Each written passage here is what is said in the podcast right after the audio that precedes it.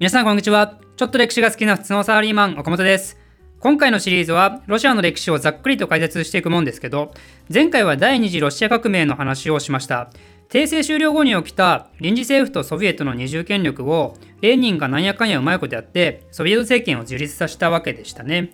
前回の話をまだ見てない方は、ぜひそちらから見てもらうとして、今回は世界初として産声を上げた社会主義国家に対して、国内外で様々起こる反応について説明していきたいと思います。ということで、ざっくりロシア史第16回、張り切っていきましょう !10 月革命の後、レーニンがソビエト政権樹立したことを宣言するために全ロシアソビエト会議っていうのを開催した話は前回したと思いますがまだこの時はボリシェビキが完全独裁を果たしたわけではなかったですよね。なんで全ロシアソビエト会議には当然メンシェビキもいるし社会革命党の左派勢力つまり臨時政府のケレンスキーとは逆の派閥にいた社会革命党勢力ですね、まあ、ややこしいですがとりあえずそういった勢力とごちゃ混ぜだったんですね。でこの全ロシアソビエト会議では当然激しい論戦がなされるんですけどこれに関して私の好きなエピソードとしてねボリシェビキのトロツキーっていう人とメンシェビキのマルトフのやり取りの話があってトロツキーは当然ながらボリシェビキの主導権を確立しようとするわけですよね。でそれに対してメンシェビキのマルトフはあくまで穏健派らしくいろんな社会主義政党が集まってソビエト政権運営すりゃええやん。みんなのソビエトなのになんでボリシェビキってジャイアンムーブすんの？おかしいやんそんなの。的なことを訴えるんですけどそれに対して放ったトロツキーの言葉がね本当にすごくてお前らの役割は終わったんだからさっさと歴史のゴミ箱に消えろボケっていうもの。なんか感動すら覚えるよねここまで。まで来ると。自然に言ってみたいフレーズ集に入るねこれは。あなたたちは歴史のゴミ箱にでも消えてくださいって。まちなみに自然に言ってみたいシリーズで他のもんだと preemptive domestication ね。野生の動植物の家畜化栽培化によって得られる利益よりもすでに家畜化されている動植物を利用する方が利益が大きいことが理解され家畜化や栽培化が独自に進行しない現象っていうのを指す、まあ、超密度の濃い単語ね。まあ意味わからない人はぜひあの銃病原菌鉄の動画を見てください。でちなみに歴史のゴミ箱っていう言い回しはねなんと Wikipedia に独立したページが設定されてます、まあ、せっかくなんで紹介すると歴史のゴミ箱っていう言い回しは人物事象事物イデオロギーなどが歴史上通用しなくなったり価値が下がる際に比喩的に使用されるものであるってことで、まあ、トロツキーの例の他では有名どころだと、アメリカの大統領のレーガンも使ってるみたいです。まあ、ちょっとだいぶ話がそれましたが、まあ、そんな感じでボルシビキは威嚇モードで、結果としてその全ロシア・ソビエト会議ではレーニン起草のある重要な2つの布告が採択されます。1つは平和についての布告。すごいですね。こんなに国内で平和にできてないのに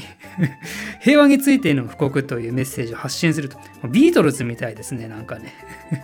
まあそれはいいんですが。まあで、これは何かというと、無償金、無併合、民族自決を原則とした第一次大戦の即時修正案。まあ、簡単に言うと、みんな第一次大戦やめようよっていうのを訴えかけるもの。でしかも無償金無併合なんで戦勝国とか敗戦国とか関係なく相手から金を取ったり土地を取ったりせずでさらに民族自決なんで独立したい民族は独立させてあげなさいよっていうものを訴えるっていうね、まあ、一見とんでもなく平和的な提案ですね。さすが平和に関する布告という名前だけはある。でロシアはこれを公に出してもう自分たちは戦争から抜けますよってことを宣言するわけですよ。だからお前らもさっさとやめましょうねってね。でこれには外国勢力で特にロシアと共闘していた連合国諸国はびっくりするわけですよ。第一次大戦って基本的にドイツを東と西から挟み撃ち作戦なんでそのうち東を担当してるロシアがいなくなると困っちゃうわけなんですね。そんな連合国の懸念をよそにさらにレーニンはこういうことを言います。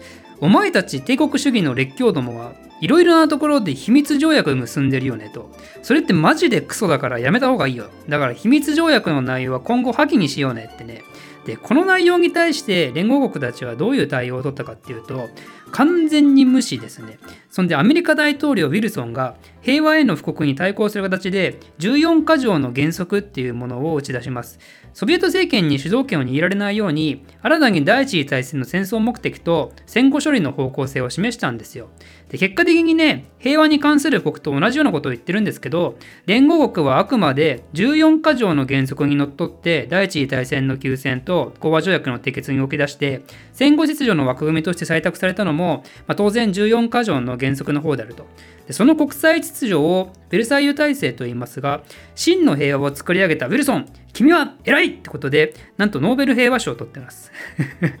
なんだかなーって感じがすごいですねこの辺。別にレーニンが真の平和の使者とは思わないですけど、まあ、現代の価値観ってよっぽど恣意的に作られてるのが分かりますよね。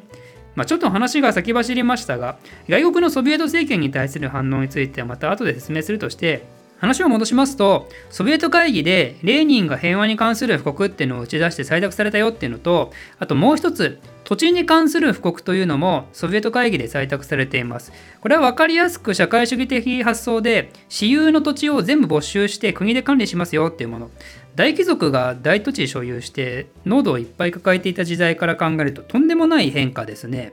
でさらにこの後ロシアでは憲法制定議会を設置することが決まります。だから最初はボリシビキの一党独裁ではなく議会政治をするつもりではあったんですね。でもその議員選出の選挙を行ってまさかの事態が起こるんですがなんと第1党が社会革命党になってしまったんですよ。ボリシビキ2番目。これはですねレーニンはヌワーってなってしまってこれはソビエト政権の危機であるって言ってなんと武力で議会を封鎖して解散させてしまいます。憲法制定議会が設置されたのはわずか2ヶ月だけなんですね。ここら辺からはもう完全にボリシビキのやりたい放題が始まります。例えばボリシビキの反抗勢力がいないかどうかを監視するためにチェカっていう警察機構を作ったり、あとは赤軍っていうボリシビキのための軍隊を作ったりね。そんでボリシビキは名前をロシア共産党と改めてロシア共産党以外の政党を禁止とするわけですよ。なんかつい最近ヒトラーのシリーズでも同じような流れがありましたけど、ま、ヒトラーの時は言うてあれギリ合法で一党独裁を作り上げたんですが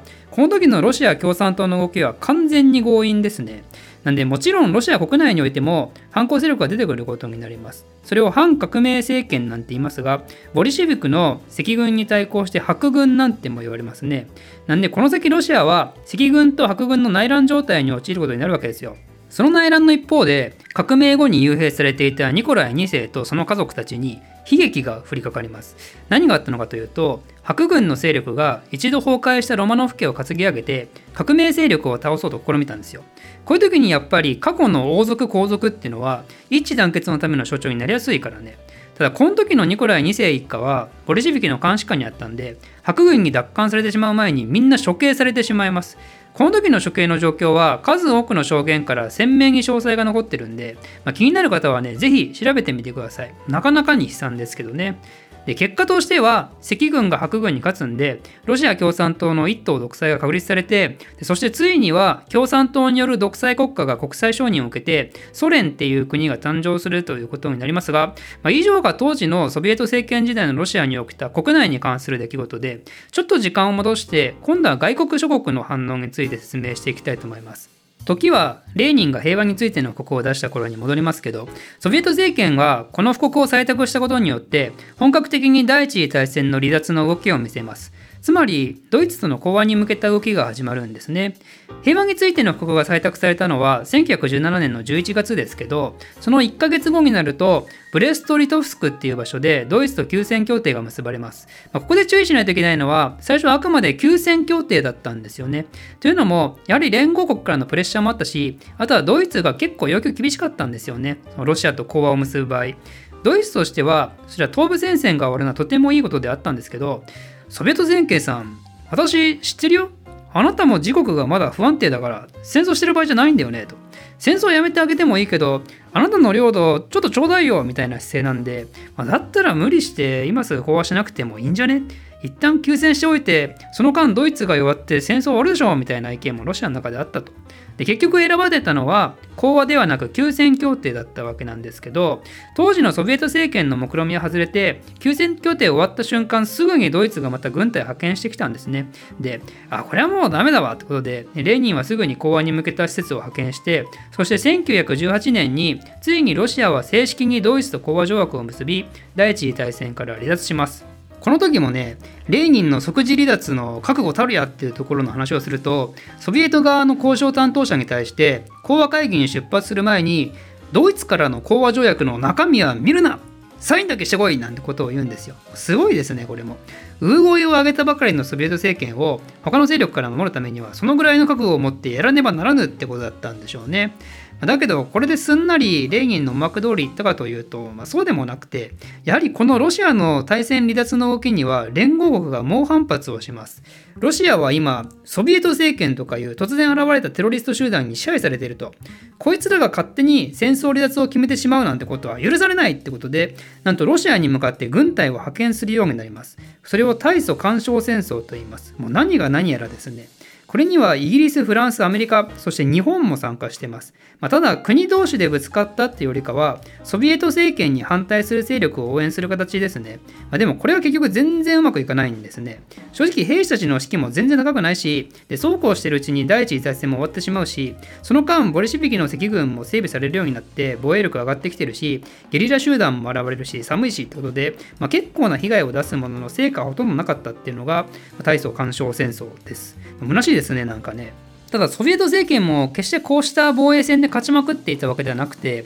ポーランドとの間で起きた戦争については大きく敗北してます。ポーランドって今までロシアの傀儡でしたからね、そのポーランドが独立をして、かつての領土を奪い返すべくソビエト政権に挑戦をしてきて、で結果としてはボロ負けしてしまったと、そのソビエト政権がね。で、レーニンはこうした度重なる戦争にですね、ついに嫌気がさしたというか、外国もロシアみたいにいっぱい革命が起きれば、干渉戦争はなくなんじゃねっていうのを考えて、1919年になると、コミンテルンっていう共産主義の国際連合みたいなのを作ります。これによって各地の共産主義勢力たちに革命の訴えかけと支援を行って各国の内部崩壊っていうか第2第3のソビエト政権の誕生を図ったんですね。まあ、でもこれは大した成果は出ません。ここまで来るとソビエト政権は世界でも完全に孤立してしまいそうですけど、まあ、それでやはり困るってこともあって西欧世界との歩み寄りが始まります。もともと干渉戦争の間とかは、ロシア国内は戦時共産主義っていう食料の供給を全て政府が管理するっていうゴリゴリの社会主義政策をとってたんですけど、